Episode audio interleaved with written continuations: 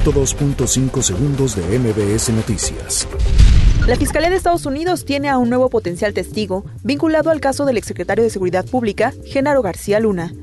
Las autoridades chinas de salud confirmaron el fallecimiento de una persona a causa del brote del coronavirus, con lo que aumentó a 26 la cifra de muertos y a 881 casos de contagios confirmados.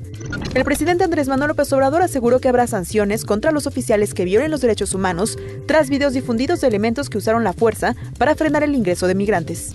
Las autoridades sanitarias de Estados Unidos confirmaron un segundo caso de coronavirus cuyo origen está en la ciudad china de Wuhan y que ha dejado al menos 26 muertos y 887 contagiados. El juez Francisco Gorka, titular del juzgado décimo de distrito en materia administrativa, le negó la suspensión definitiva a la hermana de García Luna.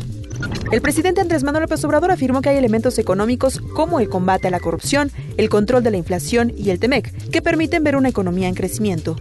El gobierno de México presentó el cronograma de las licitaciones para el tren Maya, donde se prevé que a mediados de abril se definirá a las empresas que iniciarán la construcción. Andrés Manuel López Obrador afirmó que está garantizado el abasto de medicamentos para niños con cáncer, pero indicó que se tiene identificada una especie de privatización en el abasto de fármacos. Cientos de simpatizantes de Morena se concentran este viernes en la ciudad de Toluca para protestar en contra del aumento al pasaje. La novela Salvar el Fuego, del escritor y cineasta mexicano Guillermo Arriaga, ha ganado el premio Alfaguara 2020, dotado con 158 mil euros. 102.5 segundos de MBS Noticias.